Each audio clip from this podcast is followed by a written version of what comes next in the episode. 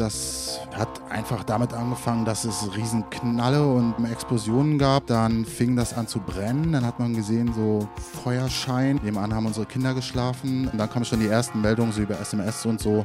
Hier ist irgendwas richtig Krasses am Laufen. So. Rechter Terror, als etwa 300 Neonazis 2016 eine Straße im Leipziger Stadtteil Konnewitz überfallen haben.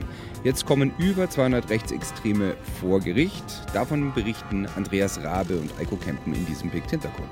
Die Gewalt, die kommt ja nicht aus dem Nichts, sondern die kommt aus einer rassistischen Stimmung heraus und die kommt vor allen Dingen auch aus einer Gewöhnung. Also rassistische Grenzverletzungen sind so alltäglich geworden, dass die keinen mehr aufregen.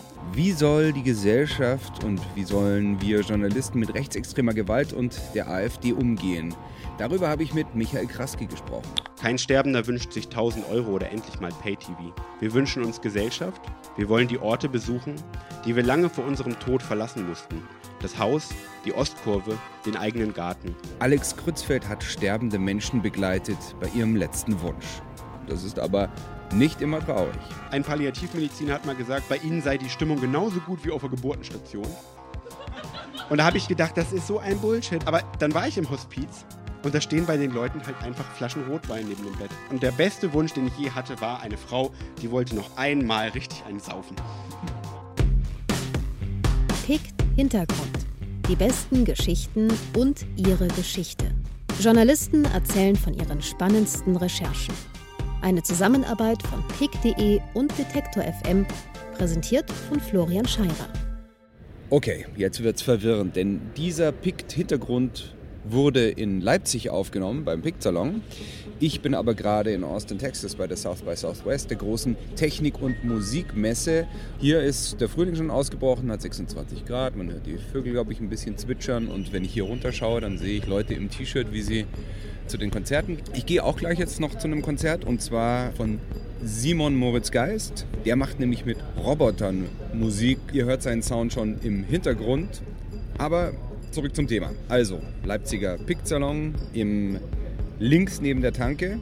War ein super Abend, super spannend, aber ich habe ganz lange überlegt, in welcher Reihenfolge ich euch die Gäste dieses Abends in diesem Podcast präsentieren soll. Ja, ich wollte lange Alex Krützfeld an den Anfang packen, denn wie er über den Tod spricht, das ist einfach so stark und bewegend und auch erleichternd, dass ihr euch das unbedingt anhören müsst. Aber äh, wenn man mal beim Sinn des Lebens angekommen ist, was soll danach noch kommen? Das hat irgendwie nicht hingehauen, den nach vorne zu packen. Also hört euch bitte auf jeden Fall Alex Kurzfelds Lesung und das Gespräch mit ihm an. Es lohnt sich wirklich. Das heißt aber nicht, dass die ersten beiden Vorträge an diesem Abend irgendwie schlechter waren, nur halt diesseitiger, sag ich jetzt mal. Gleich geht's los mit Andreas Rabe und Eiko Kempen. Aber vorher hören wir noch ein bisschen Musik von Moritz Simon Geist. Der Track heißt übrigens Ingis Katze läuft über Klavier.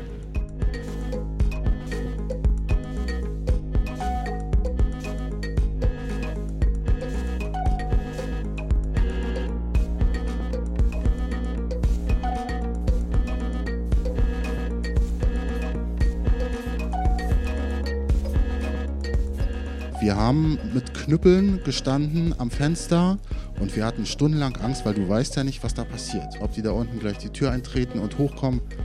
Ihr habt Andreas Rabe schon am Anfang gehört, wie er von dem Neonazi-Überfall auf sein Viertel Konnewitz berichtet hat. Der Stadtteil im Süden von Leipzig wird manchmal als Punker-Stadtteil bezeichnet. Zumindest haben es Leute zu mir in Leipzig gesagt, weil hier in den 90ern einige Häuser besetzt wurden und ja, viele Leute aus der linken Szene leben. Am 11. Januar 2016, das war der Legida-Jahrestag in Leipzig, gab es dann aber einen Überfall auf die Wolfgang-Heinze-Straße, die eben in Konnewitz ist. Und da waren etwa 300 bewaffnete Neonazis dabei. Es gab damals bundesweit Schlagzeilen, denn es wurden über 200 von ihnen festgenommen, ja, weil sie diese Straße praktisch kaputt gemacht haben. Andreas ist der Chefredakteur des Leipziger Stadtmagazins Kreuzer und zusammen mit seinem Redakteur Eiko Kempen berichten sie schon seit vielen Jahren super akribisch über diesen Überfall und nun auch über das Verfahren, sozusagen Lokaljournalismus at its best. Was da passiert ist, Kurzfassung, mehrere hundert Nazis haben sich am Tag vorher einen Banner geklaut von Anti-Legida-Demonstranten, haben sich schwarze Klamotten angezogen und sind wie so ein ganz ruhiger Demonstrationszug durch Konnewitz gezogen mit diesem Anti-Legida-Plakat vorneweg. Als, als Tarnung als sozusagen. Tarnung ganz ruhig und sind dann bis auf die Wolfgang-Heinze-Straße gekommen und haben dann plötzlich angefangen, da die Straße komplett zu, zu zerlegen und haben Scheiben eingeschlagen von den Läden dort, den Kneipen. Die haben in so einen Dönerladen im Grunde, muss man sagen, eine Bombe reingeschmissen. Ich habe einen Kumpel, der genau oben drüber wohnt, der hat mit seinen Kindern am Abendsbrusttisch gesessen, zwei kleine Kinder, unten geht so ein Ding los haben auch ähm, mehrere Menschen angegriffen, Leute verprügelt. Die Polizei hat relativ schnell reagiert. Also innerhalb von ein paar Minuten ähm, sind die ersten Polizisten aufgetaucht. Diese Nazi-Horde hat irgendwie die Flucht ergriffen. Wie gesagt, mehrere hundert, also über 200 wurden dann ja festgesetzt am Ende und sind irgendwie in so eine kleine Gasse reingelaufen, wo sie dann komplett gekesselt wurden. So.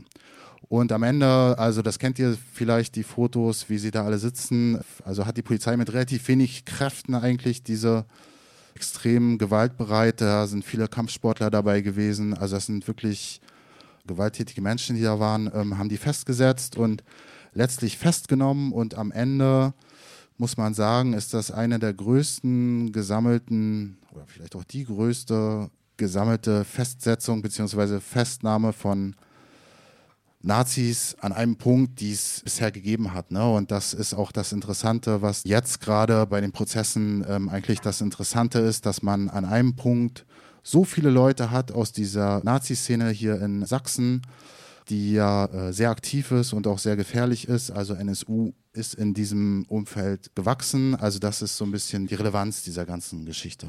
Also ähm, eine sehr gefährliche, auch ein bisschen idiotische Aktion, weil dann äh, am Schluss alle in einer Straße waren, wo sie nicht mehr weg konnten.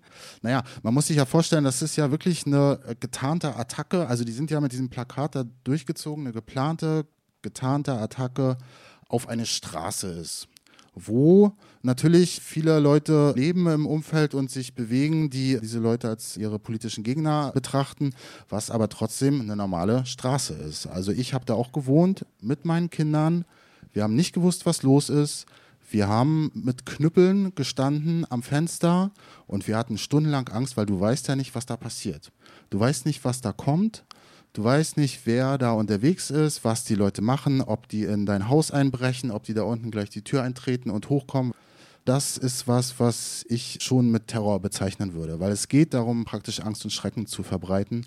Und was rauskommt, ist, dass da Strukturen dahinter stecken, die größtenteils unbekannt sind. Aber es gibt da ein richtiges Netzwerk und das ist im Grunde die Botschaft, die da rauskommen soll. Sagt Andreas Rabe, der Chefredakteur des Leipziger Stadtmagazins Kreuzer. Richtig spannend an deren Berichterstattung ist, dass sie es tatsächlich geschafft haben, an die privaten WhatsApp-Gruppenchats der Neonazis zu kommen. Und die zeigen, dass es eben keine spontane Aktion war, sondern ein ja, richtig geplanter, gewaltsamer Überfall. Also wir haben das Ganze chronologisch geordnet. Am 7.01.2016 geht das los von der Freien Kameradschaft Dresden. Montag alle mal nach Leipzig. Wir helfen uns allein, wenn andere in Not sind. Vielleicht haben wir noch eine ganz gute Überraschung für euch, wenn diese Information stimmen sollte. Smiley. Und darunter ein Bild, wo drauf steht: Unser Land bekommt ihr nicht. Zwei Ausrufezeichen. Es beginnt. Punkt, Punkt, Punkt. Holen wir uns unser Land zurück. Also, das ist praktisch das erste Zeichen, dass da irgendwas los ist. Und Danach haben wir das chronologisch geordnet in den Tagen davor, wie die Leute sich hin und her schreiben, wie das immer weitere Kreise zieht, dass da irgendwas abgeht. Unbekannter, überlege, meinen Totschläger mitzunehmen. Leipziger Hooligan, mach was du willst, es ist Krieg. Unbekannter, klar, ist eine tödliche Waffe. Und im Grunde genommen die letzten Nachrichten kommen dann aus dem Polizeigewahrsam und das geht dann bis zum 12.01 ungefähr 18 Uhr sind die alle festgesetzt und danach hört das dann auf. Also dann geben die noch die letzten Nachrichten ab, die haben wir auch drin. Muss ausmachen, ich liebe dich, mein 18. Schatz. ah, hier, das ist schön. In also hier, ja, liest du mal. 19.59 Uhr, die Polizei hat 215 Neonazis und Hooligans mit Plastikfesseln fixiert. Ne, die sitzen alle in dieser Gasse auf der Straße im Regen im Januar, sehr schön. So, ähm, hier, Fußballer aus Geran, Kameraden gekesselt, Game Over. Fußballer aus Gera an Freundin. Lief nicht gut. Freundin, ist dir was passiert? Eine andere Bekannte, haben die euch festgenommen? Wieder die andere Bekannte, Micha auch? Fußballer aus Gera wieder. Vorwurf Landfriedensbruch. Fußballer aus Gera an Bekannte. Ja, den Micha auch. Sitzt hinter mir. Bekannte, der, dann kommt der Nachname, haben wir ähm, äh, rausgenommen, die Namen. Der Micha wahrscheinlich hat Bewährung. Fußballer aus Gera, sitzen wir ja an einem Boot. Bekannte, weil ihr behinderte Vollautos seid. So, ne? Also es sind wirklich private Konversationen. Das gibt mehrere solche Meldungen, die dann am Ende mit ihren Frauen und Freundinnen irgendwie kommunizieren noch, die halt sagen, ey, was seid ihr eigentlich für total krasse Vollautos?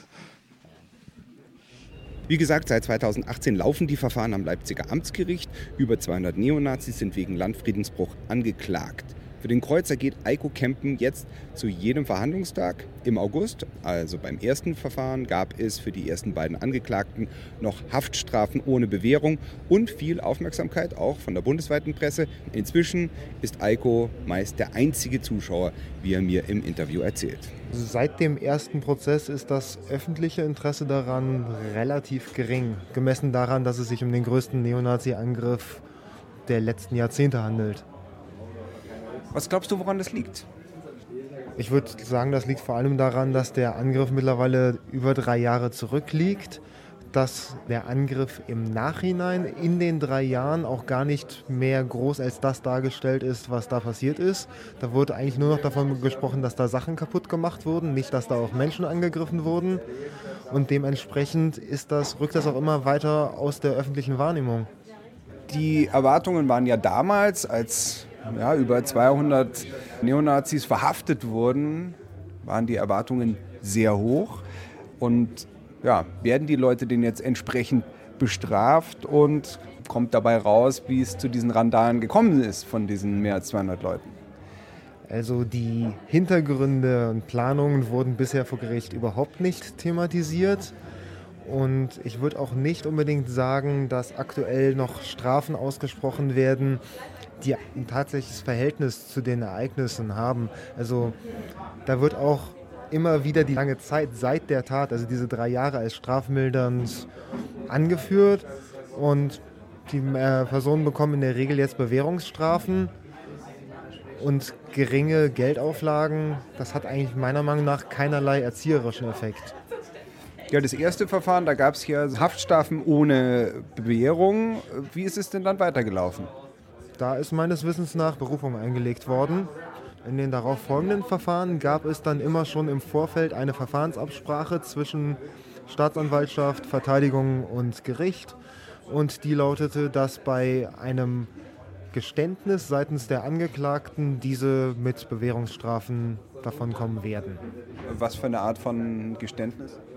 Naja, in der Regel hat sich das bisher so gezeigt, dass es ausreicht, dass die sagen, dass sie vor Ort waren. Alle sind laut ihren Aussagen, also in der letzten Reihe gelaufen, haben selbst nichts kaputt gemacht, haben auch nicht gesehen, wie etwas kaputt gemacht wurde und kannten auch niemanden dort. Also das ist insbesondere interessant, weil wir mittlerweile schon mehrere Personen hatten, die zum Beispiel im selben Verein Kampfsport trainieren oder die auch sonst gemeinsam anscheinend zum Fußball gehen. Aber da kannte niemand irgendjemanden sonst. Am Ende muss ja die Frage stehen, präsentiert der Rechtsstaat sich da so, dass es eine abschreckende Wirkung hat, die dazu führt, dass sowas in Zukunft möglichst nicht mehr vorkommt? Ich finde, dass das allein dadurch nicht erreicht wurde, dass die Verfahren jetzt zweieinhalb Jahre nach der Tat überhaupt erst begonnen haben. Die Verfahren, so wie sie jetzt laufen, wenn man einer Person sagt vorab, hey, sag uns grob, was da passiert ist und wir kürzen das Ganze ab und in zwei Stunden ist das Ganze abgehandelt und du bist mit einer Bewährungsstrafe hier raus. Oder zumindest nach außen dieser Eindruck entsteht, dass es so läuft, dann kann das keine abschränkende Wirkung haben. Ganz schöner Einsatz, den Eiko Kempen und Andreas Rabe vom Kreuzer da leisten, denn sie sind ja sozusagen nur ein lokales Stadtmagazin. Vom Verlauf der Verhandlungen hatten die beiden sich mehr erhofft. Das sagt auch der Chefredakteur Andreas Rabe. Also es ist natürlich unbefriedigend. Ähm, Ne, ist ganz klar. Also es ist eine Chance gewesen, hatte ich ja am Anfang gesagt. Ich glaube, das ist wirklich selten, dass man so viele ähm, wirklich äh, Intensivtäter, sag ich mal, in diesem Bereich und auch wirkliche Neonazis auf einen Haufen hatte. Und man hätte natürlich die Chance gehabt, dass man hier auch mal in der Öffentlichkeit aufklärt. Und es ist natürlich so ein ähm, bisschen ein Problem mit diesem Bundesland und den Behörden, dass man das so ein bisschen unter den Tisch kehren will. Hier gab es keine Toten, es gab keine großen Sprengstoffexplosionen und so weiter, aber es stecken dahinter Strukturen, aus denen mehrere Terrorgruppen inzwischen hervorgegangen sind. Also das ist wirklich ernst und man weiß nicht, was in Zukunft passiert. Und hier wäre mal die Möglichkeit gewesen, auch in der Öffentlichkeit über so Prozesse einfach mal aufzuklären, was gibt es da für Strukturen und was tut man als Staat dagegen. Und hier geht es auch um den Rechtsstaat, weil also eine Frage, die hier rauskommt, ist ja, hat eigentlich der sächsische Inlandsgeheimdienst, der ja ganz, ganz viele Informanten da hat und der mit Sicherheit irgendjemanden sitzen hat, der in internen Nazi-WhatsApp-Gruppen aktiv ist, das eigentlich nicht mitgekriegt. Also ihr habt jedenfalls, ihr habt jedenfalls haben, diese Protokolle bekommen. Genau also ich nehme an, der sächsische Verfassungsschutz hat diese Protokolle auch bekommen. Warum wird da nicht eingeschritten? Also es geht Tage vorher los. Diese Leute treffen sich auf so einem Autobahnparkplatz. Kann man wunderbar mal eine kleine Polizeistreife vorbeischicken. Warum passiert sowas nicht? Und dazu ergänzen noch, weil du vorhin die Ereignisse in Chemnitz jetzt im September angemerkt hattest, da gab es dann ein, zwei ich nenne sie jetzt mal Experten, die dann dazu befragt wurden und denen dann immer die Frage gestellt wurde, wie kann das wirklich sein, dass die sich so gut vernetzen? Und da haben dann tatsächlich auch Menschen gesagt, so, natürlich, guck doch mal, was vor zwei Jahren in Konnewitz passiert ist. Das heißt, diese Frage, wie kann denn überhaupt so eine Vernetzung möglich sein, die hätte man sich auch schon vor zwei, drei Jahren stellen können und auch da entsprechend arbeiten können. Aber scheinbar haben die Verantwortlichen aus Konnewitz nichts gelernt und auch nach Chemnitz, ganz ehrlich, habe ich persönlich nicht das Gefühl, dass der Rechtsstaat da entschieden gegen rechte Gruppen auftritt. Darüber habe ich an diesem Abend auch mit dem Autoren Michael Kraske gesprochen. Das hört ihr gleich, das Gespräch mit ihm nach der nächsten Musik. Und den Kreuzer-Artikel mit den chronologisch angeordneten WhatsApp-Nachrichten findet ihr immer noch auf Kreuzer Online. Er heißt Game Over. Einfach mal Kreuzer und Game Over googeln, dann findet ihr ihn gleich. Schaut da einfach mal rein, dann könnt ihr lesen, wie dumm und gefährlich Rechtsextremisten sind. Jetzt aber, wie versprochen, Musik. Und zwar ein schönes Unentschieden von Florian Sievers, der sich Das Paradies nennt und aus Leipzig kommt.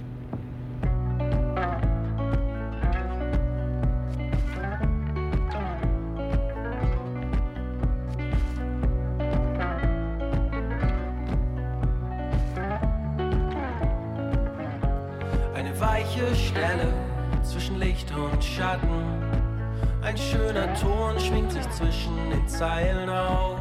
Du füllst dein Nicken ab in Flaschen und schüttelst.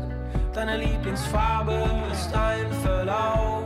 Eine weiche Stelle zwischen entweder und oder.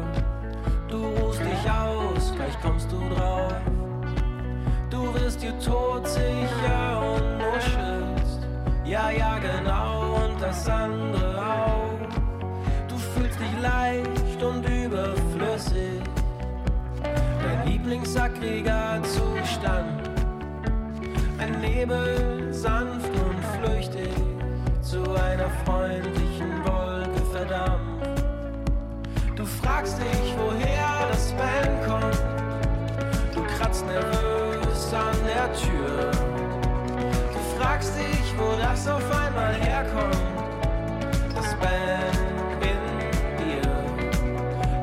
Ein Lärm, der dich nachts nach draußen zieht. Du kratzt nervös an der Tür. Du weißt nicht, woher das Bellen kommt. Das dir. Leipzig, das laute Schweigen warum ich als Zugezogener immer größere Probleme mit dem Osten habe und warum ich trotzdem in Leipzig bleibe, dem Ort, den ich Heimat nenne. So heißt der Essay, den Michael Kraske letztes Jahr für die Zeit geschrieben hat. Denn eigentlich kommt er aus dem Westen, aus Iserloh, aber er lebt schon 25 Jahre in Leipzig und er ist auch viel im Osten unterwegs als Journalist, aber auch als Buchautor auf Lesungen. Ich habe ihn bei einem super guten Presseworkshop zum Umgang mit der AfD in München kennengelernt und habe mir eigentlich seitdem gewünscht, ihn mal als Gast im Pick-Salon zu haben. Endlich hat es geklappt und wir haben als erstes über den bereits erwähnten Zeit-Essay Das laute Schweigen gesprochen. Du bist ja nicht ursprünglich aus Leipzig, lebst aber schon seit 25 Jahren hier und sagst, das ist meine Heimat. Und du stellst dir aber in diesem Artikel die Frage, ob es nicht vielleicht doch richtig wäre, eventuell zu gehen. Warum? Ich meine, viel, viele haben die Frage dann genommen äh, und haben mir dann auch per Mail äh, gleich geantwortet, ja, dann geh doch. Äh, es, es, gab einen besonders engagierten ähm, in Berlin, ähm, irgendein AfD-Mensch, der dann gesagt hat, dann, dann, treibt ihn doch dahin, wo er hergekommen ist. Der äh, wollte da noch unterstützend ein, äh, einschreiten. Hat nicht ähm, funktioniert? Nee, weil äh, wer, den, wer den Artikel ganz gelesen hat, wer das Ende gelesen hat, äh, hat dann auch gelesen, äh, dass ich am Ende geschrieben habe, ich bin gekommen, um zu bleiben. Und dieser ganze, ähm, dieser ganze Essay handelt ähm, auch gar nicht davon, wie das eben auch, sage ich mal, die Hälfte der Zuschriften dann äh, nachher dargestellt hat, äh, davon, wie, wie schrecklich das hier alles ist und dass es nicht mehr auszuhalten ist, ähm, sondern dann wäre es ja kein Problem, dann könnte ich ja wirklich gehen. Sondern es handelt einfach ähm, von der großen Zerrissenheit, die einfach ähm, mit den Jahren, sage ich mal, auch vor allen Dingen seit Pegida stärker geworden ist. Und ich will das vielleicht mal ähm, an einer Anekdote erzählen, die vielleicht auch so ein bisschen der Aufhänger für den ganzen Artikel war. Die Anekdote war eigentlich, dass ich ähm, einen Blogbeitrag gelesen habe von der Sophie Sumburane, den kennt der oder die eine oder andere von euch vielleicht, die ihre Erfahrungen hier als Leipzigerin aufgeschrieben hat. Die ist mit einem afrikanischen Mann zusammen, die haben Kinder zusammen. Und ja, diese Kinder sind eigentlich hier, so wie sie das beschreibt, fast täglich rassistisch beleidigt worden. Ne? Also schickt doch mal das Tanzäffchen rein, ähm, wenn sie beim Pizzamann war und im Zoo Affengeräusche und so das volle Programm.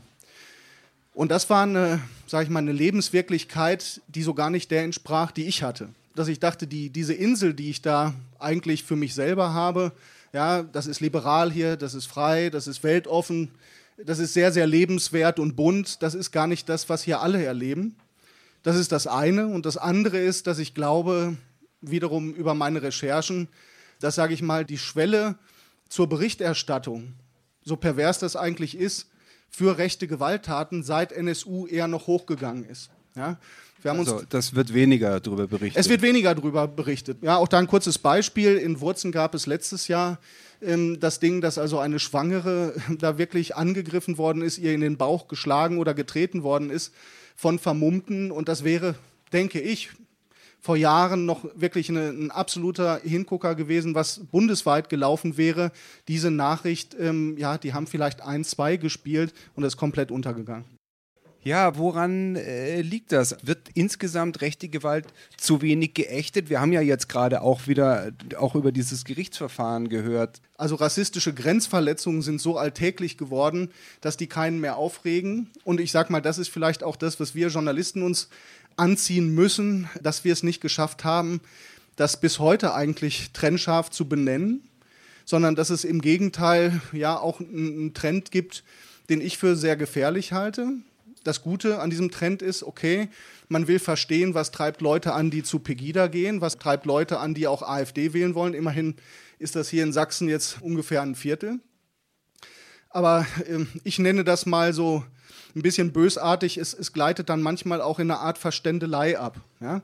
Also ganz üblich ist der Osten als Avantgarde ist das nicht eigentlich ein totaler Vorreiter für das, was uns alles bundesweit noch erwartet? Ich habe zum Beispiel in einer Talkshow dann gesessen äh, mit der Kulturbürgermeisterin von Dresden. Und die sagt, was bei uns in Dresden passiert, das ist ja jetzt eigentlich auch ein Vorbild so für die Diskussionskultur im ganzen Land. Und da sage ich, das geht nicht. Ja? Also für mich ist Dresden mit dieser Radikalisierung, mit dem, dass da auch montags Leute, die anders aussehen, die eine andere Hautfarbe haben, sich nicht mehr raustrauen. Das kann ich nicht als Avantgarde verkleistern, sondern muss es als das bezeichnen, was es ist. Ja, und damit würde es eben anfangen, die Dinge weiter beim Namen zu nennen. Denn ich kann etwas überhaupt gar nicht mehr kritisieren oder skandalisieren, äh, wenn ich das überhaupt gar nicht mehr ausspreche, sondern wenn ich von den berühmten Sorgen und Ängsten der Bürger spreche. Ja, da gibt es ja so einen Zwiespalt in dieser Diskussion. Ne? Also als dieser Rechtspopulismus, der ja oft auch Rassismus eigentlich genannt werden sollte, aufkam, dann so große Diskussion, oh, haben wir da vielleicht einen Teil der Gesellschaft ausgelassen und äh, nicht hingeguckt? Also kritisches Bewusstsein und dass eben diese Teile der Gesellschaft auch gehört werden müssen. Und dann auf der anderen Seite, du hast es gerade gesagt, Sascha Lobo hat es auch letzte Woche im Spiegel geschrieben, der eben gesagt hat, Journalisten lassen sich eben auch instrumentalisieren. Denen muss auch klar sein, dass sowas wie Brexit oder Trump ohne sie nie hätte stattfinden können. Ja, jetzt stehen ja Landtagswahlen an in Brandenburg, Thüringen und Sachsen und überall ist die AfD so bei 20 Prozent oder auch 25 Prozent. Es gibt ja auch die Leute, die schon darüber spekulieren, dass es mit den Mehrheiten ja e- etwas schwierig werden könnte, dass vielleicht doch die CDU mit der AfD dann da zusammenkommt oder andere Leute sagen, naja, so ist halt die Demokratie. So, wenn man die, diese Partei wählen kann, dann muss man das auch hinnehmen, dass sie eben auch gewählt wird und wenn es viele sind, dann ist es halt auch eine Form von demokratischer Repräsentation. Ja, die Caroline Mohr hat das im Journalist, wo ich ja auch viel für schreibe, gerade, glaube ich, ganz schön so den, den Knackpunkt beschrieben. Die hat gesagt, äh, die einen, die sagen, okay, AfD ist eine ganz normale Partei und die kann man wählen, die ist nicht verboten, das ist aber die NPD im Übrigen auch nicht. Ne? Oder zu sagen, das ist eine undemokratische Partei, die die Demokratie massiv und frontal angreift, ähm, aber die nicht verboten ist. Ich glaube, das ist nicht ausgefochten. Es ist eine ganz große Verunsicherung da. Wie soll man umgehen? Soll man versuchen, die zu entzaubern? glaube ich, klappt nicht so gut. Ja? Äh, soll man sie eben ganz normal zu Sachfragen äh, befragen? Soll man das alles außen vor lassen? Soll man sie ausgrenzen? All das sind unentschiedene Fragen. Ich glaube, es gibt da tatsächlich keine einfache Antwort, aber eine Antwort ist erstmal, dass man äh, sich auf die Suche macht, dass man diese, diese offenen Fragen äh, überhaupt erstmal vorholt und dass Journalisten auch offen sagen, hey, ich weiß nicht, wie damit umgehen. Ja? Und ich glaube, man, ja, ich glaube, man, man kann trotzdem, indem man diesen Riesenberg, der da vor einem liegt, äh, wie bei jeder Recherche, Stück für Stück angeht, sich ein kleines Bröckchen rausnehmen. Also Beispiel, natürlich muss man über Sachfragen sprechen und man könnte das ja zum Beispiel mal so machen, dass man nicht zum tausendsten Mal über Flüchtlinge und, und Asyl und, und äh, Flüchtlingskriminalität spricht. Also die AfD hat bis heute kein abgeschlossenes, entschiedenes Rentenkonzept. Und das Zweite, was man natürlich machen muss, ist diese Radikalität weiter benennen. Und ich glaube, dass, das ist ein ganz perfider Mechanismus. Ja, man gewöhnt ja, sich. Das ist ja auch so schwierig, weil Björn Höcke gibt ja keine Interviews, genau so. aus diesem Grund. Ja, aber brauchen wir doch auch nicht. Wofür brauchen wir das? Letzten Tage fand ich ziemlich spannend. Ich habe das vor einem Jahr schon im Urlaub gelesen. Die Berichterstattung über dieses komische Buch, das der da in Interviewform gemacht hat. Die letzten Tage haben das einige Medien sich nochmal intensiv vorgenommen. Der, der Historiker Götz Ali hat sich das nochmal vorgenommen und hat einfach die prägnantesten Aussagen mal analysiert. Und da kommen wir, glaube ich, zu einem ganz wichtigen Punkt. Beispiel, Höcke sagt dann, wir werden einige Volksteile, die nicht willens sind, verlieren. Der meint damit das Konzept der Volksgemeinschaft. Die, die nicht bereit sind, bei dem nationalen Dingsbums da mitzumachen, ja, mit denen machen wir sonst was. Und was ich glaube, was wir uns zutrauen müssen als Journalisten, ist, eins und eins zusammenzuzählen. Wenn von Rückführungen die Rede ist, dann muss man die Frage stellen. Wenn die massenhaft sind, sind das dann Deportationen, zumindest als Frage. Und ich glaube, dass äh, jetzt gerade tobt diese Diskussion, hat der Verfassungsschutz genug zusammengetragen in seinem Dossier, um die AfD rechtsextrem nennen zu können. Wir haben seit Jahren die Aussagen, wir haben diese Stellen und wir müssen uns einfach das trauen. Wir können uns auch noch einen Politikwissenschaftler dazu nehmen und da müssen wir sagen, der Markenkern der AfD, der ist schon seit geraumer Zeit ziemlich rechtsextrem. Und da brauchen wir keinen Verfassungsschutz zu, der irgendwann sagt, okay, das ist jetzt noch nicht ganz die Grenze zum Prüffall bei dieser erdrückenden Beweislage, ähm, da könnte ich mir vorstellen, was bei 1 und 1 rauskommt. Ja, meinst du denn, dass das einen Unterschied machen wird jetzt bei den Wählern? Ich kann das nicht so gut sagen, weil ich lebe ja in Bayern. Bayern hat seine eigene Geschichte, aber ja, genau die CSU, die versucht hat, diese Themen zu vereinnahmen und damit äh, ziemlich gescheitert ist, Gott sei Dank. Aber das ist eine andere Geschichte. Nee, meinst du, dass die Tatsache, dass da jetzt eine Beobachtung zumindest angedacht wird, dass das Wähler abschreckt? Naja, also ein, ein Forscher vom Hannah-Arendt-Institut hat gesagt, im Westen schon, im Westen schreckt das ab, hier im Osten eher nicht mehr. Warum nicht? weil aus, aus den Recherchen, die ich über Jahre auch sozusagen zu diesen rechtsextremen Alltagsstrukturen in den Orten äh, geführt habe, würde ich sagen, weil man zum Beispiel die NPD, aber auch heute die AfD nicht trotz des Rassismus wählt, nicht trotz dieser autoritären Härte und, und diesen, dieser Gewaltfantasien, sondern einige Teile auch wegen dessen. Aber selbst wenn die damit Erfolg haben, ist es dann trotzdem richtig, die Grenzverletzungen zum, zum Beispiel zu benennen und nicht zu sagen, okay, also wenn die jetzt 25 Prozent haben, so wie hier einige immer äh, argumentiert haben, wenn so viele Leute zu Pegida gehen, äh, dann kann das nicht rassistisch sein. Ja, warum denn nicht? Das hat ja Gründe. Ja? Das heißt immer noch nicht, dass man die Wähler verdammen muss. Da soll man weiter auf Ursachenforschung gehen, aber man muss auch, glaube ich, ganz stark die Konsequenzen aufzeigen.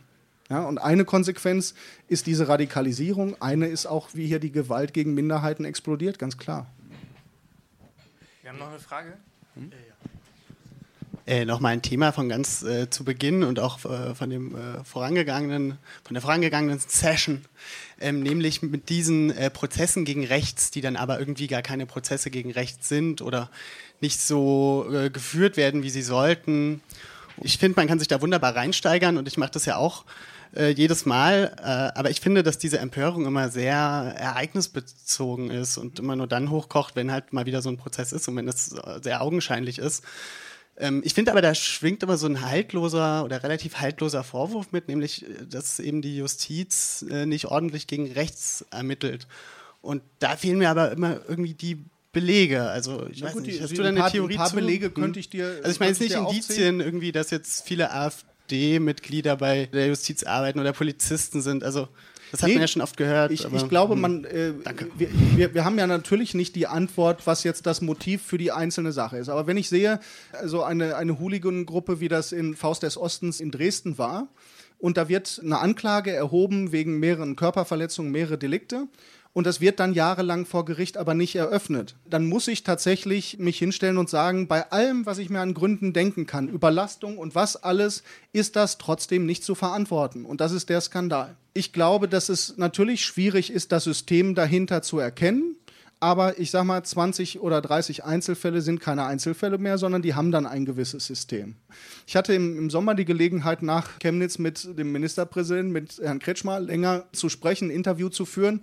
Und die erste Reaktion auf diese Sachen mit Polizei und was war dann da auch wieder aber kein Generalverdacht. Doch, wir müssen davon ausgehen, dass die Verteilung in den Behörden, in den Institutionen mindestens so hoch ist wie in der äh, anderen Gesellschaft auch, dann muss das Konsequenzen haben. In der Polizeiausbildung zum Beispiel. Und das wäre was, da gebe ich dir dann völlig recht. Da müsste man mal einmal anlassbezogen weg. Ne? Nichts ist älter als die Nachricht von gestern. Das fällt uns sehr schwer, diese Prozesse wirklich auch weiter zu verfolgen und dran zu bleiben. Da müsste man einfach mal nach vier Wochen, nach acht Wochen nachfragen und sagen, hey, hat das denn jetzt hier eine Konsequenz und, und welche ist das? Michael Kraskes Artikel Das laute Schweigen findet ihr bei pick.de und natürlich auf den Seiten der Zeit. Und den bereits erwähnten Film zum vergessenen KZ, den gibt es in der ARD-Mediathek. Und sein letzter Roman, Vorhäufflimmern, ist 2016 erschienen. Übrigens kann ich trotz der ganzen Probleme, über die wir hier im PICT-Hintergrund bisher äh, gesprochen haben, total verstehen, warum Michael Kraske in Leipzig lebt. Mir hat es wieder super gut gefallen, tolle Stadt und die dem Abend waren einfach super, super darunter natürlich auch die Freunde von Detektor FM, mit deren Hilfe dieser Podcast immer entsteht und weiter vertrieben wird. Gleich geht es hier weiter mit Alex Krützfeld, der zwar aus Leipzig kommt, aber nicht über Leipzig geschrieben hat, sondern über seine Heimat. Davor noch Musik von eBay, die ich vor ein paar Jahren hier in Austin, wo ich immer noch auf der Terrasse sitze, für mich entdeckt habe mit einem neuen Track Cleo Who Takes Care of You.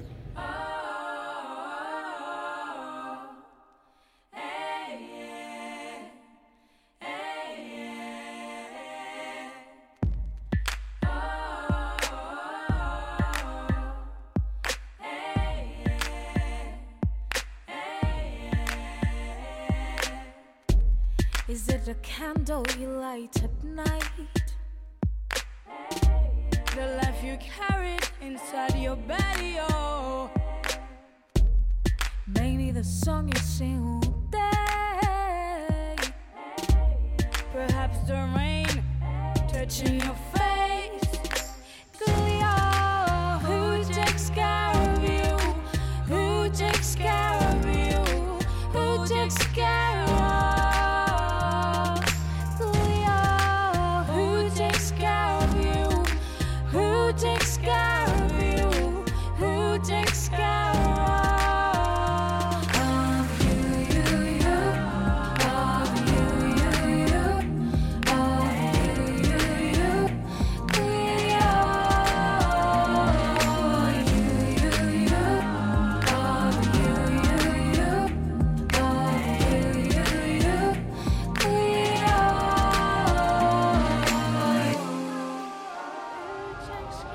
Manche Hörer kennen Alex Krützfeld schon von diesem Podcast. Ich habe mit ihm in einer der ersten Folgen über ein Porträt gesprochen, das er über den ehemaligen Leiter des deutschen Ku Klux Klans geschrieben hat. Und ich war damals schon fasziniert davon, wie er es durch seine Art zu schreiben und zu beschreiben geschafft hat, mir diesen Mann nahezubringen, ohne ihn zu verharmlosen. Am Ende konnte ich ihn verstehen und musste doch kein Verständnis für seine, ja, natürlich total rassistischen Ansichten aufbringen. Er hat mir also jemanden nahegebracht, den ich total ablehne. Und das ist bei seinem ersten Buch, das er jetzt geschrieben hat, ganz ähnlich. Da geht es nämlich um den Tod. Und den möchte man ja auch eigentlich nicht so gerne nahe gebracht kriegen. Und diese Gratwanderung gelingt auch da wieder. Also seine Art über den Tod zu schreiben hat so eine Leichtigkeit, die aber sozusagen der Schwere des Themas trotzdem gerecht wird. Oft ist das Buch auch lustig, ohne dass jemals die Gefahr besteht, dass man sich über die Betroffenen lustig macht. Aber hört selbst. Ach ja, das Buch heißt Letzte Wünsche. Wir fürchten uns vor dem Tod. Die Frage ist nur, vor welchem denn jeder Mensch stirbt dreimal. Als erstes sterben wir den sozialen Tod. Er beginnt lange vor dem eigentlichen Sterben und macht, dass uns Hände nur noch durch Handschuhe berühren. Er stiehlt uns die Freunde, die Rolle im Leben, die Privatsphäre und damit eigentlich alles. Der zweite Tod ist der Tod des Geistes. Der Geist weiß noch, dass 1978 ein kalter Winter war, bestens geeignet zum Schlittschuhlaufen. Dafür hat er vergessen, was es heute zu Mittag gab, und das macht den Geist mürbe, wütend und ratlos. Er krallt sich am Bett fest. Doch dieser Tod ist gnädig. Wir vergessen so schnell. Den körperlichen Tod erleben wir nur noch in der festen Hand der Medikamente. Und obwohl wir ihn kaum wahrnehmen und obwohl er wenig schmerzhaft ist, ist es dieser Tod, den wir fürchten, wenn wir vom Sterben sprechen. Ihn erleben die Angehörigen und von ihm werden sie erzählen. Frank Wenzlow hantiert mit dem Schlüssel. Der neongelbe Rettungswagen steht stumm in der Einfahrt neben dem abgeernteten Futtermaisfeld. Die Rückspiegel sind blind vom Frost. Das Radio freut sich auf den Tag und gibt praktische Tipps für das Verhalten auf der Landstraße. Seid vorsichtig, rät es, und wünscht dann eine tolle KW4 mit einem Hit von Clouseau. Der Motor zündet und erwacht ärgerlich. Als Lissy starb, war sie 39. Noch zwei Monate und sie wäre 40 geworden. Eigentlicher Katrin, Sternzeichen Schütze. Ihr Tod hat Frank ziemlich getroffen. Schützen sind freiheitsliebend, lebensbejahend, optimistisch. Lissy hatte noch viele Wünsche. Noch einmal Caipirinha trinken. Zuerst war sie da unsicher wegen der Medikamente, aber wie überflüssig ist der Beipackzettel mit Nebenwirkungen, wenn du eh schon stirbst. Außerdem wollte Lissy noch mal das Meer sehen, sogar schwimmen, und sie hat bitterlich geweint, als ihre Schwester ihr sagte, das mit dem Schwimmen werde wohl schwierig. Das mit dem Meer wollte Frank dann unbedingt noch hinkriegen. Wenn wir vom Tod sprechen, meinen wir immer den körperlichen. Wir meinen die Fähigkeiten, die wir verlieren und das Leben, das er uns kosten wird. Kein Sterbender wünscht sich 1000 Euro oder endlich mal Pay-TV. Wir wünschen uns Gesellschaft und dass die Hände ihre Handschuhe abstreifen, wenn sie uns berühren. Wir wünschen uns das Leben zurück. Wir wollen die Orte besuchen, die wir lange vor unserem Tod verlassen mussten. Das Haus, die Ostkurve, den eigenen Garten. Die Orte, die man uns zu schnell genommen hat, ohne Abschied, mit zu wenig Vorwarnung. In jenem Moment, als der Verfall begann und die Menschen anfingen, nur noch leise über uns zu sprechen. Tod ist wie Frühling. Keiner weiß genau, wann er kommt, aber wenn er sich ankündigt, reden alle davon. Auf der Homepage von Franks Verein steht, wir bringen sie ein letztes Mal ans Meer ein letztes Mal in den Zoo, ein letztes Mal nach Hause in den Kreis ihrer Familie. Wenn wir sterben, wünschen wir uns das Leben zurück. Wir meinen das Soziale. Ja, wir fürchten uns vor dem Tod, aber wir fürchten uns vor dem Falschen. Das ist immer der Moment, wo alle immer ein bisschen betroffen sind. Ähm, über Sterben sprechen ist wahnsinnig schwierig. Ähm, Sterben ein Jahr recherchieren ist vielleicht ein bisschen einfacher, weil man doch eine gewisse Routine kriegt. Mm. Ich habe Frank durch Zufall kennengelernt. Der wohnt auf dem Dorf meiner Eltern und ich verfolge noch bis heute aus reinem Pflichtbewusstsein die Lokalzeitung. Und habe eben gehört, dass er ein, eine Initiative gründet, um Sterbenden den letzten Wunsch zu erfüllen. Dass er sie eben aus dem Hospiz abholt oder von zu Hause. Und dann können sie sich etwas wünschen und er fährt die hin mit dem gesamten medizinischen Equipment, Und in einem Nebensatz fiel ähm, der Tod seiner Frau. Und da fackelt halt auch so ein Verlag nicht lange und sagt, wahnsinnige Liebesgeschichte, Romeo und Julia im Sanitätswesen und so. Ähm, und es war eigentlich auch so, als ich, als ich Frank kennenlernte, kam ich in seine Wohnung, die halt ein ähm, bisschen trist eingerichtet war, also zu seiner Trauer passend. Und überall hingen diese Fragmente und diese Bilder von Lissys Leben, Bilderrahmen, wo sie, im, wo sie vor dem Auto stand und die Haare wehten und Sonnenbrille auf und irgendwelche Ostseetouren. Und ich habe mir die Frage gestellt, kann man über so einen Menschen eigentlich schreiben, den man nie getroffen hat? Darf man das? Sollte man das? Und es war eigentlich ziemlich schwierig, weil ähm, ich mich natürlich nicht auf die Aussagen von Frank verlassen konnte, sondern ich musste auch mit allen sprechen, die ihr Leben begleitet haben, die Schwester, den Bruder, die Freunde. Und da war halt so ein bisschen so ein Unbehagen, kann man jetzt irgendwie da so ein Denkmal errichten? Ist das schön? Ich fand das natürlich super schön und die Leute, die damit Geld verdienen, fanden das noch viel schöner. Ähm, also habe ich quasi aus einem Buch, was eigentlich so einen Titel hatte, der so ein bisschen an die Ratgeber, also Literatur angelehnt ist und wo viel, viele im Buchhandel auch sofort erstmal sagen, was Sterbende hoffen, vermissen, bereuen und was das über unser Leben verrät, oh krass, Esoterik, ähm, verstehe ich voll. Ich habe mich praktisch aus diesem Titel rausgeschrieben und am Schluss wusste der Verlag eigentlich auch nicht, was er da in die beiden Buchdeckel passt. Ähm, das war aber sehr schön, weil man so auch komplett frei war in der, in der Wahl der Gesprächspartner äh, und der Art, wie man es erzählt. Hm, für Frank war das sicherlich die schwerste Zeit in seinem Leben. Also er hat nach dem Tod von Lissy erstmal ziemlich lange nichts gemacht und als er diese Initiative gründete, war das erstmal so ein, so ein, so ein kleines Projekt und es schlug dann relativ schnell hohe Wellen, weil wie Leute emotional darauf reagiert haben, dass jemand Sterbenden letzte Wünsche erfüllt, das muss ich euch nicht sagen. Das war halt der Medien-Overkill. Also es waren so viele äh, Privatpersonen, die ihre Hilfe angeboten haben, so viele Unternehmen, die gespendet haben, dass Frank also irgendwann jeden Wunsch erfüllen konnte. Das letzte Mal Pony reiten, das letzte Mal mit dem Hubschrauber und wir hatten äh, sowas wie ein letztes Mal Rolling Stones Konzert und da wollte der Mann, der im Rollstuhl saß und nicht mehr so viele Monate hatte, der wollte halt unbedingt am liebsten auf die Bühne und dann meinte Frank, das geht nicht, das sind die Rolling Stones. Und dann war es ein Anruf beim Management in New York und die Amerikaner halt gleich, oh, da stirbt jemand und dann auf die Bühne, klasse, ja, machen wir sofort. Und dann konnte er I Can Get No Satisfaction oder irgendwas total Unpassendes zu seinem Schicksal singen. Aber das hat ihn doch gefreut. Hat ihn nämlich angefreut, ja. Also erzähle ich auch nachher noch ein bisschen mehr von. Ich lese einfach noch ein Kapitel vor, damit ihr ein bisschen meine Heimat kennenlernt und wisst, dass ich ein Jahr wieder bei meinen Eltern wohnen musste. Ja, das sind die, äh, die tiefen Täler der Recherche. Ja, wird immer nichts von erzählt. Ne? Mit, mit Neonazis und so wissen alle immer gleich, wie viel Arbeit das ist, aber ein Jahr bei seinen Eltern leben, ich sag's euch. Im Grunde stirbst du nicht einmal oder dreimal. Im Grunde stirbst du ja durchgehend.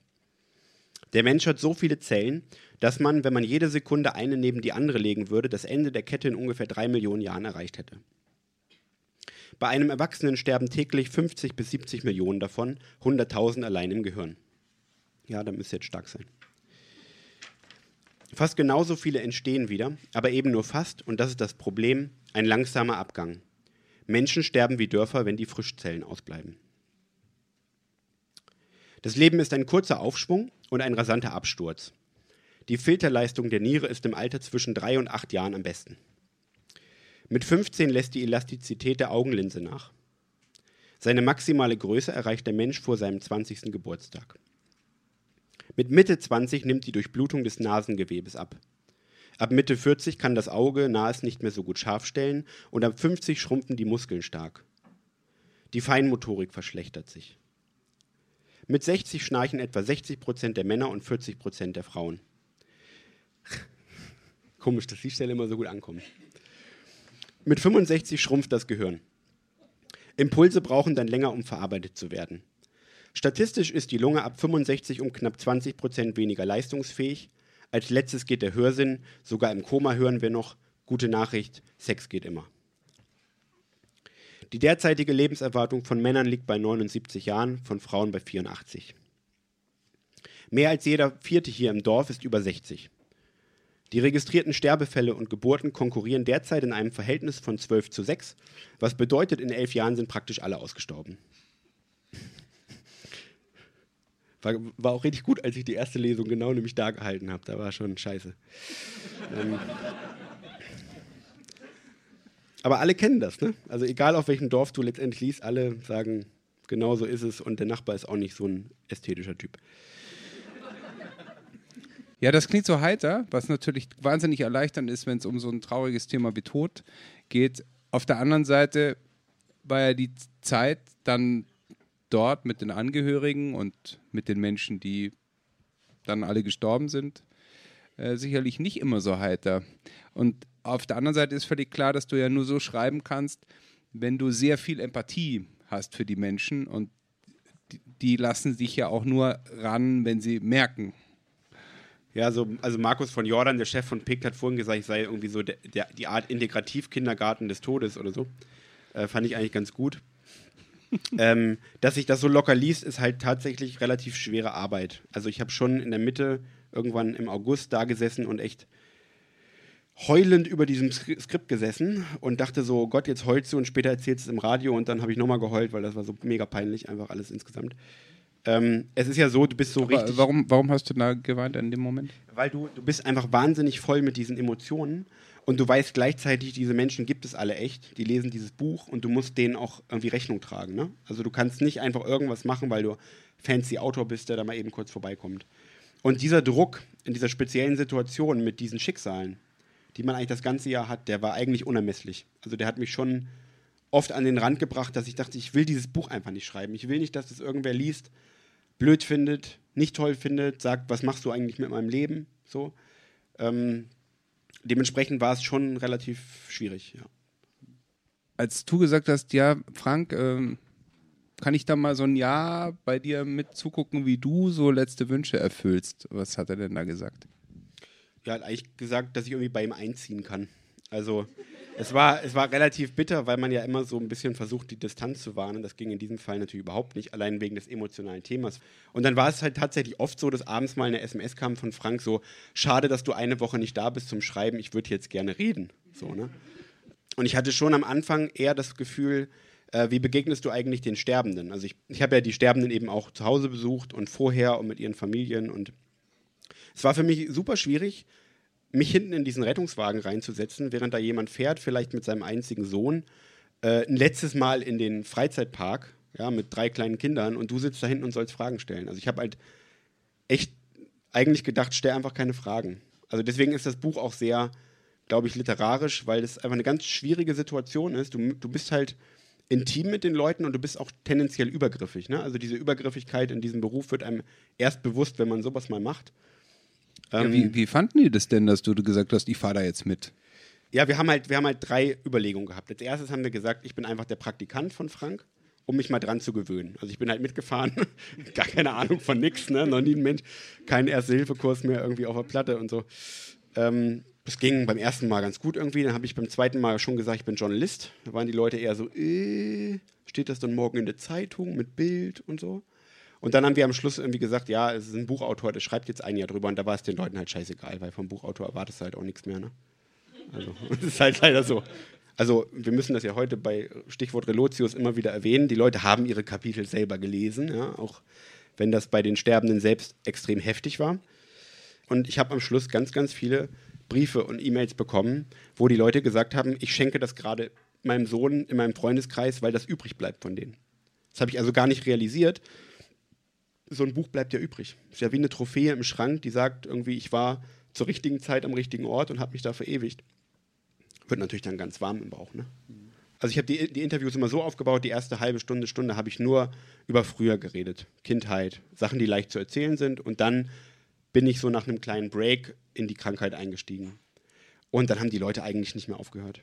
Also weil den hört ja außer den Palliativmedizinern und so kaum noch jemand zu. Also die, du musst dir das so vorstellen, die Angehörigen kommen selber tief traurig und voller Wut und völlig überlastet dahin und haben ihre eigenen Sorgen und müssen sich Urlaub nehmen für die Pflege und für die Besuche. Also die sind echt äh, hart am Limit. Und die Sterbenden merken das, die sind sehr feinfühlig und die sagen dann bestimmte Sachen auch nicht mehr. Also zum Beispiel, was ganz typisch ist, Sterbende trösten Angehörige. Ja, also bei den Fahrten, jemand will ein letztes Mal Weihnachten feiern und dann, dann, dann weint die Tochter an der Tür, wenn die Mutter geht, weil sie weiß, das ist der letzte Besuch ever. Und dann sagt die Mutter, ist doch alles nicht so schlimm, jetzt weinen wir nicht. Also so, so kehrt sich das um. Und deswegen waren die super dankbar, einfach alles zu erzählen. Du hast ja erzählt, dass die das alle ihre Kapitel gelesen haben. Insofern haben die das abgesegnet. Und du hast auch erzählt, dass wenn du Lesungen äh, hältst, jetzt auch sehr viele Leute kommen, also meistens ausverkauft ist. Also es kommt sehr gut an. Ähm, in dem Moment, wo du dieses Manuskript final abgegeben hast, konntest du das dann irgendwie noch beurteilen? Also dachtest du dir dann, ah, das ist jetzt gut? Oder Nee, dachtest du, oh nicht. Gott? Also ich dachte, das ist eigentlich ganz schlimm und ich musste irgendwie durch. Das Gute ist, dass ich das bei meiner Arbeit eigentlich durchgehend denke. Und deswegen hat es mich auch nicht mehr so richtig verunsichert. Ähm, außerdem gibst du es natürlich verschiedenen Leuten vorher zum Lesen. Und wenn die sagen, ja, ist okay und sie reden danach noch mit dir, dann ist kein Epic Fail. Ne? Also das ähm, geht. also so hast du so, so ein paar Sicherheitspro Ja, die musst du, die musst du, glaube ich, einziehen, einfach für die Psychohygiene oder so.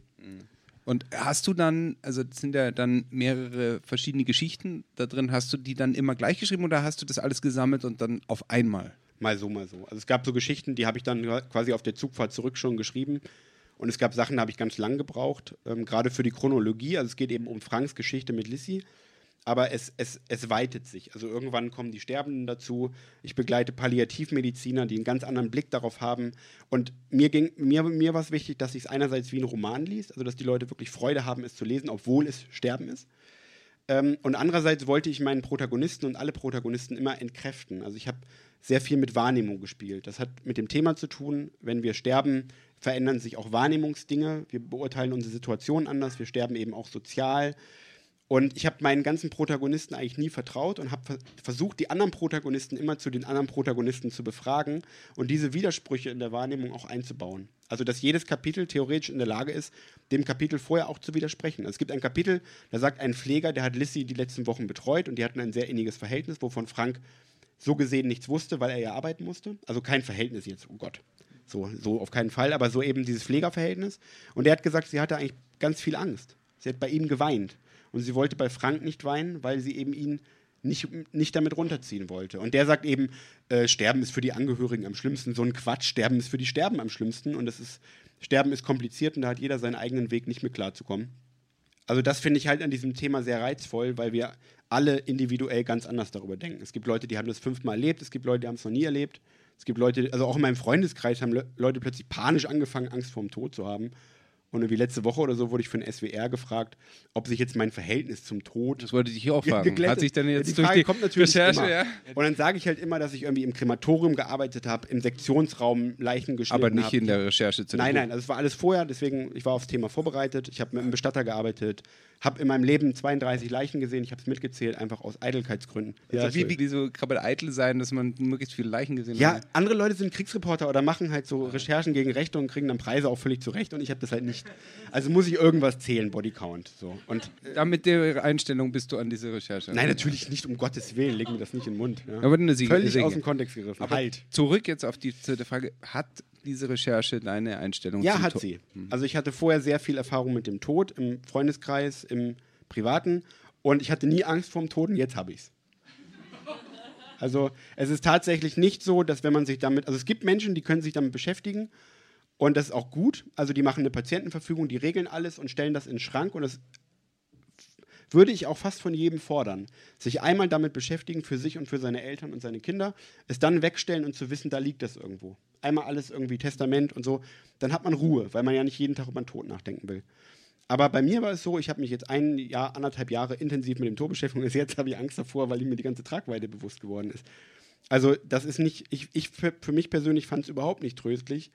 Ich habe halt dann manchmal irgendwie zu Hause gesessen und habe irgendwie mein Kind gesehen oder meine Freunde und dachte, da ist dann bald alles vorbei. Ist so. Also mir hat das eigentlich viel mehr gezeigt, wie krass der Abschied ist und wie wichtig es ist, sich damit zu beschäftigen. Aber das hat bei mir halt die Schippe nach unten irgendwie. Mm, Aber ich bin deswegen ja nicht unglücklich, sondern ich finde schon, dass das einfach zum Leben dazugehört. Und ein Palliativmediziner hat mal gesagt, äh, bei Ihnen sei die Stimmung genauso gut wie auf der Geburtenstation. Und da habe ich, hab ich gedacht, das ist so ein Bullshit, was Leute halt labern, wenn sie ins Fernsehen wollen, ja. So. Äh, aber dann war ich im Hospiz und da stehen bei den Leuten halt einfach Flaschen Rotwein neben dem Bett. Und die betrinken sich. Und der beste Wunsch, den ich je hatte, war eine Frau, die wollte noch einmal richtig einen saufen. Ja, und da habe ich gedacht, so, und da fährst jetzt aber schön nach Bremen, an die Schlachte ins Kneipenviertel und fährst mit der mit. Und die war schon total hibbelig. Auf dem ganzen Weg hat sie immer nur, die hat immer geil gesagt, also alles war mega geil. Super fucking freaking geil. Also so ging es die ganze Zeit, mehr Inhalt war erstmal nicht. Die war super aufgeregt und hatte eigentlich die größte Sorge nur, dass ihre Kräfte nicht reichen, um da durchzuhalten. Ne? Wegen, wegen halbe Stunde Fahrt. Kenne ich total gut. Freitagsabends und du denkst, oh Gott, ey, ich bin so müde. Ähm, so, und dann sind wir halt dahin gefahren und dann kamen immer schon so WhatsApp-Nachrichten ein, wo sich alle ihre Freundinnen schon versammelt hatten. Die hatten halt schon richtig einen reingebrezelt. Und es war halt so eine, so eine Tour von, glaube ich, drei Kneipen oder so. Gab dann irgendwie Bremer Knipp und so richtig schön mit. Also gleich richtig voll Faust im Magen. Was ist das? Bremer Knipp? Ja, das ist so eine Art, ähm, also wir haben immer gesagt, das ist eigentlich alles nur Schweinehören. Es schmeckt super gut, aber es ist vermutlich Schweinehören. Mit dann Bratkartoffeln und so und es ist einfach danach ist Magenverschluss und eigentlich Notaufnahme. Schmeckt aber gut und ist günstig. Und auf jeden Fall äh, haben die dann eben getrunken und dann hat sie irgendwie sich Zigaretten angesteckt und dann habe ich noch gesagt, ja, was haben Sie das mit Ihrem Arzt besprochen? Und sagt sie, was soll der sagen, dass Rauchen tödlich ist? Oder? War super Stimmung und ähm, die, die Freundinnen waren halt so cool, weil die haben einfach nie diese Krankheit thematisiert. Es wurde am ganzen Abend nicht darüber gesprochen, dass diese Frau stirbt. Und auf dem Rückweg schlief sie im Rettungswagen ein, so wie nach, einer guten, nach einem guten Abend. So. Äh, und das war, das war einfach entzückend. Da war ich, also, da habe ich gedacht, okay, wenn, wenn, das ist ein geiler letzter Wunsch. Ich wurde ja auch schon gefragt, was ist denn mein letzter ja, Wunsch? Also, wollte ich natürlich auch fragen. Klar, Frage wirst du auch gefragt. Also auf jeden Fall mit Alexander Gerst auf der ISS wäre auf jeden Fall. Also wenn ich einen frei hätte, dann sicherlich das, weil das ist so ähnlich wie mit dem Buch. Wenn du es einmal schaffst, so in die, in die Vogelperspektive zu steigen und es einmal von oben siehst, dann weißt du, wie, wie nichtig und wie unsinnig all diese Probleme sind, die du den ganzen Tag machst. Oh, ich muss heute schon wieder arbeiten, ich kriege keinen Urlaubstag. Es ist so egal. Diese Leute, die man da begleitet, die haben echte Probleme und die lachen. Und wenn du denen erzählst, dass du irgendwie so alltägliche Probleme, dann lachen die und sagen, die Probleme hätte ich auch gern. Und das ist eigentlich wahr. Wir halten uns halt mit so viel Nonsens auf. Deswegen kann man das Buch lesen und danach, also das, das, das, öfteste Feedback so von den Lesungen ist, dass da Leute danach irgendwie sitzen und sagen, so, ich muss jetzt das Problem mit meinem Vater klären. Ich muss jetzt angehen. So. Und das ist super. Mehr kannst du gar nicht wollen.